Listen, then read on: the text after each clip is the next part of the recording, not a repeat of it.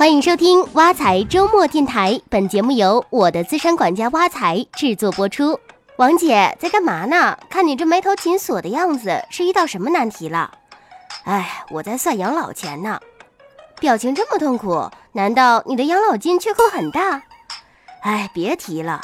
九零年的时候，我妈花了一百块钱给我买了份商业养老险，那年我十岁。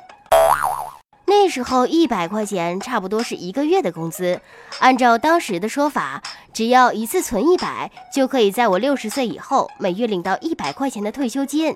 可谁想，当时的一百块可以好吃好喝一个月，可现在一百块钱只够一天的伙食费。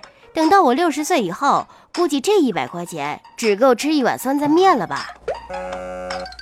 其实这份商业险在当时来看，收益应该还可以。怪只怪这物价上涨太快，可不是嘛？除了这商业险，还有社保。以前我一直觉得这社保的养老险只要交满十五年就可以了，可现在又听说十五年根本不够。这眼看我的养老险就要交满十五年了，以后到底该不该交？你懂得比我多，要不你来教教我？嗯，我来给你分析分析吧。其实养老金交满十五年，只是退休后可以按月领取养老金的最低交费年限。养老金从设计上来说，是交的多、交的长，领到的就更多的。你看啊，我们退休后领取的养老金是由基础养老金和个人账户养老金两部分组成的。其中，基础养老金是以当地上年度在岗职工月平均工资和本人指数化月平均交费工资的平均值为基础，养老金每交满一年发给百分之一，所以交费年数越长，基础养老金就越多。而个人账户就是你个人每月交的那部分养老金，退休后每月可以领取个人账户的一百三十九分之一。这个一百三十九是企业职工个人养老金账户的计发月数，所以个人账户养老金也是交的越多，领到的越多的。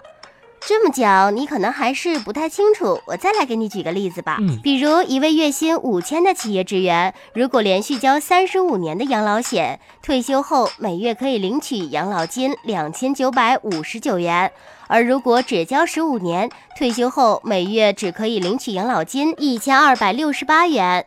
当然了，这是比较简单的算法。这里的假设是工资水平和物价水平保持不变，但如果考虑到通货膨胀，未来的工资水平也会相应上涨，那么等退休的时候领取的养老金也会随着社会平均工资和物价的上涨而相应上涨。嗯，一千二百六十八元好像不够用哎，貌似就比每个月可以领一百块的商业险好了那么一点点，看来只能多交几年了。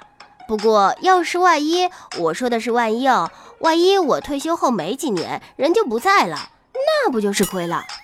这就是我接下来要讲的。其实，不论你是交了三十五年还是十五年，退休后都需要连续领取十六至十七年，才能拿回企业和自己交的全部费用。但如果很遗憾没有领完，个人账户的钱是可以继承的。但单位交的那部分钱，现在暂时是拿不回来的。不过人社部也说了，未来会考虑这部分养老金的继承问题。嗯，其实养老保险实际上就是一种财务准备。在有交费能力的时候，为将来提前准备养老金，不用等老了再去考虑养老的问题。当然，由于通货膨胀、货币贬值，实际收到的保险金也许远远不够。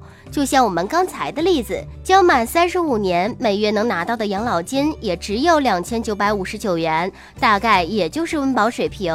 如果想达到更高的生活水准，就需要及时调整养老规划，增加其他的养老储备金。比如基金、储蓄、债券等等，根据物价的变化，不定期的增加养老储备。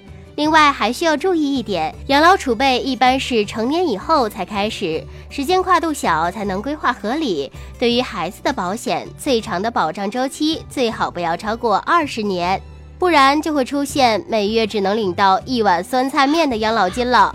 好了，今天的挖财周末电台到这里就结束了。欢迎大家使用挖财系列 APP，您的理财生活从此开始。我们下期见。